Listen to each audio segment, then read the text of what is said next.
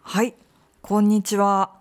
今回は、ポッドキャストの15回目です。もう2月ですが、大阪はまだ少し寒いです。晴れているのに雪が降っている日もあって不思議な天気です。洗濯物はまだ乾きにくいですね。私は先日、確定申告を終わらせました。確定申告というのは自営業者が毎年自分の1年間の収入を政府に報告することです。自営業者というのは会社に勤めずに自分で仕事をしている人です。そして所得税を払います。所得税というのは収入にかかる税金です。会社員の所得税は給料から引かれるので確定申告をする必要はありません。日本では確定申告はオンラインですることができます。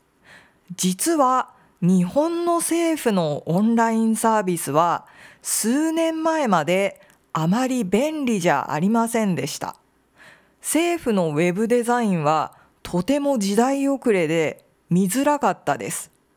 そこで2021年に菅総理大臣がデジタル庁というオンラインサービスを担当する部署を作りました。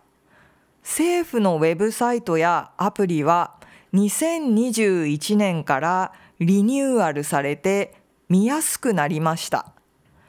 確定申告をするためのソフトウェアはまだエラーが多くて少し不便ですが少しずつ良くなっていくといいです。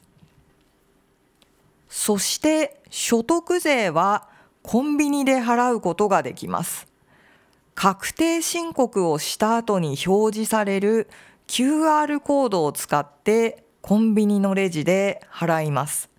コンビニで払う場合は現金しか使えませんが、オンラインで払う場合はクレジットカードや銀行振込で納税することもできます。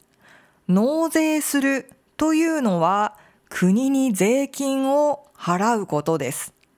私はレシートが欲しかったのでコンビニで払うことにしました。